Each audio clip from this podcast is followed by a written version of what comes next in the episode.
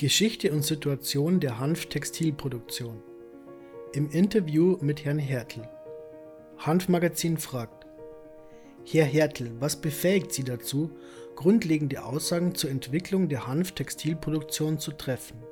Herr Hertel antwortet: In meiner beruflichen Vita habe ich mittlerweile 25 Jahre Erfahrung im Bereich der Hanfverarbeitung sammeln können.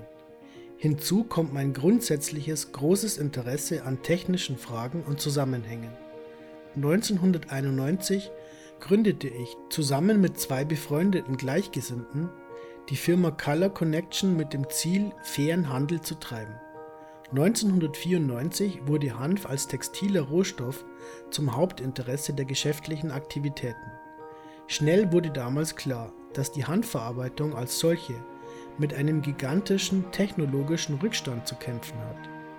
Während der Prohibition von Hanf hat die Technik in der Textilproduktion genauso große Fortschritte gemacht wie zum Beispiel in der Automobilindustrie.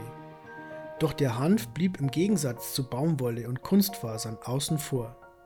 Dieses hat umgehend meinen technischen Spieltrieb geweckt und als wir in rumänischen Hanffabriken begonnen haben zu arbeiten, gelang es mir in kurzer Zeit, die damals verfügbaren Qualitäten zu verbessern und diese zu einem neuen Standard zu entwickeln. Zur Veranschaulichung kann man hierbei den NM-Standard Feinheit des Garns nehmen. Zu Beginn war die feinste Standardqualität NM12. Zwei Jahre später etablierte sich NM18 als neuer Standard, der qualitativ auch insgesamt hochwertiger war und anschließend arbeiteten wir bereits an der Entwicklung eines NM24-Standards.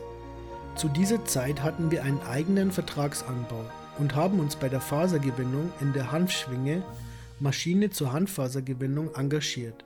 Hauptsächlich wurde jedoch Detailarbeit beim Verspinnen oder Fasern geleistet, aber auch Qualitätssicherung beim Verweben und Weiterverarbeitung implementiert. Im Jahr 2000 wurde ich zum Ehrendirektor der rumänischen Hanf- und Leinenunion gewählt. Hanfmagazin Warum haben Sie heutzutage keinen rumänischen Hanf im Angebot? Herr Hertel Die Privatisierung der rumänischen Staatsbetriebe und somit auch der gesamten Hanfindustrie, der gesamten Landwirtschaft bis hin zum fertigen Produkt war gekennzeichnet von Korruption und kriminellen Machenschaften. Leider hat sich dabei auch der Rest der westeuropäischen Hanfindustrie, Belgien und Italien, nicht mit Ruhm bekleckert und mit Scheininvestitionen sichergestellt, dass ihnen aus Rumänien keine zukünftige Konkurrenz entstehen konnte. Das Tragischste dabei war, dass die vorhandene Technik zum allergrößten Teil auf dem Schrottplatz gelandet ist. Für viele dieser Maschinen gibt es bis heute keinen adäquaten Ersatz in der Industrie. Für uns war das Ende der Produktion in Rumänien spätestens mit der Zerstörung der Hanfschwinge in Oradea erreicht. Diese war als einzige in der Lage, ausreichende Mengen an Hanffasern in einer Qualität zu produzieren, wie sie für hochwertiges Textil eine Voraussetzung sind. Unser langjähriger Partner Steve Logothetis, welcher hauptsächlich mit Schnüren, Seilen und sehr groben Stoffen gearbeitet hat, konnte noch einige Jahre diese gröberen Qualitäten in Rumänien produzieren. Doch selbst hierfür war ab 2005 kein entsprechendes Rohmaterial mehr vorhanden. Hanfmagazin Wie machen das dann die Anbieter von rumänischem Hanf, die man weiterhin im Internet findet?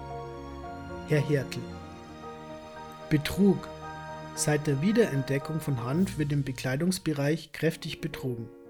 Die Anfangsjahre waren hierbei wohl am schlimmsten. Da fand man bei ökologischen Labels Anzüge aus angeblich 100% Hanf, in denen noch deutlich die Baumwollsamen erkennbar waren.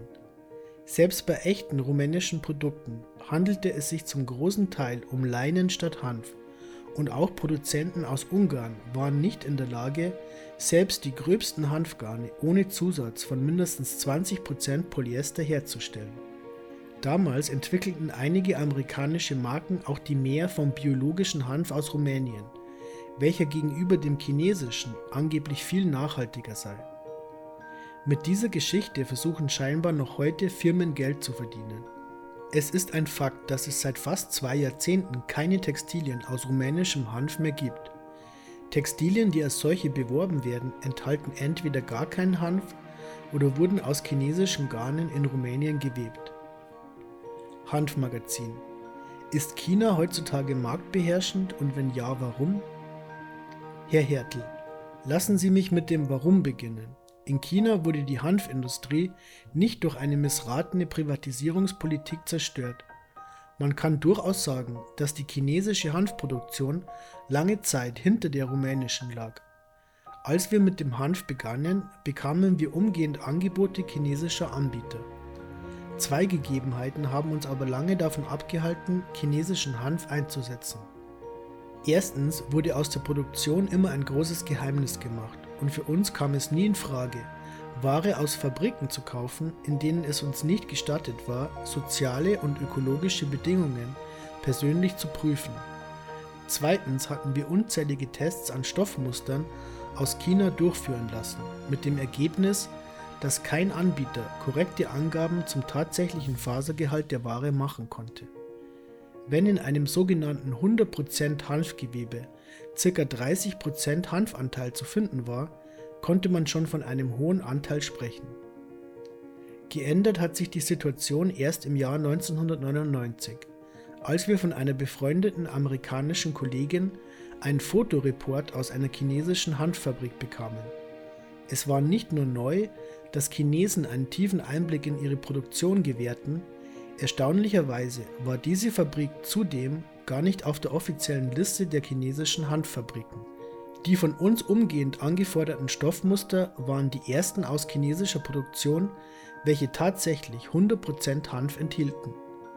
Es ist meiner Meinung nach eindeutig der Leitung und der Mitarbeiter dieser eigentlichen Baumwollfabrik zu verdanken, dass Hanf in China in den heute verfügbaren Qualitäten erzeugt wird. Man sollte noch immer jegliche Aussagen, insbesondere zum Hanfgehalt, mit Vorsicht genießen. Vertrauen ist gut, Kontrolle ist besser. Aber die Situation hat sich auch bei anderen Anbietern landesweit verbessert. Hinzu kommt, dass wir in Rumänien jegliche Innovation, die wir angestoßen haben, selbst investieren mussten. Wenigstens bekamen wir dafür eine 18-monatige Exklusivität auf die daraus entstandenen Produkte zugesichert. In China hingegen wurde bei sämtlichen Äußerungen zu Innovationen eher ein gewisses Desinteresse an den Tag gelegt. Beim nächsten Besuch aber wurden wir von der kompletten Umsetzung mittels firmeneigener Investitionen überrascht. Was letztlich zur heutigen Dominanz Chinas in der weltweiten Hanftextilproduktion geführt hat, ist darüber hinaus ein gewisser Glaube an die Möglichkeiten, die Hanf auch einer modernen Gesellschaft bieten kann, ohne vor hohen Investitionen zurückzuschrecken. Hinzu kommt die Tatsache, dass in China jeder die Vorteile von Hanffasern zu schätzen weiß, ohne sie in irgendeiner Art und Weise negativ zu assoziieren, im Gegensatz zur westlichen Gesellschaft. Fun Fact: In China haben Konzerne und Brands Hanftextilien im Angebot, welche sie ihren Kunden in westlichen Ländern niemals zumuten würden. Hanfmagazin Warum ist mit den heutigen technischen Möglichkeiten die Handverarbeitung zu Textilien noch nicht wiederbelebt worden? Herr Hertel, eine Wiederbelebung findet in China schon statt.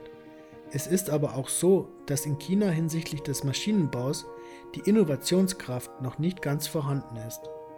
Hier sind die westlichen Länder noch sehr viel besser aufgestellt, aber denen fehlt es am Glauben in den Rohstoff Hanf und seinen möglichen wirtschaftlichen Erfolg. Genau aus diesem Grund haben wir im Jahr 2012 die Gesellschaft Bast und Faser GmbH gegründet. Hier wird die Erforschung und Entwicklung von Maschinen zur Gewinnung von Fasermaterial aus nachwachsenden Rohstoffen angestrebt, um zukünftig der Nutzpflanze Hanf wieder den Einzug in verschiedene Bereiche des menschlichen Alltags zu ermöglichen. Insbesondere hilft uns hoffentlich auch der neuerlich zu spürende Hanfboom, vor allem aus Amerika, damit vielleicht doch noch einige große Firmen von den Zukunftschancen dieses Rohstoffes überzeugt werden. Man muss aber auch klar sagen, dass selbst eine wirtschaftliche Fasergewinnung, zum Beispiel in Deutschland, noch lange nicht die gesamte Textilwirtschaft beleben wird, wovon in diesem Land viele träumen. Leider ist bei einem fast ausgestorbenen Industriezweig nicht mehr das nötige Know-how vorhanden, um anspruchsvolle Kleidung herstellen zu lassen. Für die technische Anwendung der Handfaser, zum Beispiel in Verbundwerkstoffen, wird aber mittelfristig auch die deutsche Automobilindustrie wenig Alternativen haben, als sich mit diesem Thema auseinanderzusetzen. Hanfmagazin. Wie sieht ein Zukunftsszenario aus, in dem Hanfstoffe auch regional wieder produziert werden können? Und was ist dafür nötig, um dorthin zu kommen? Herr Hertel.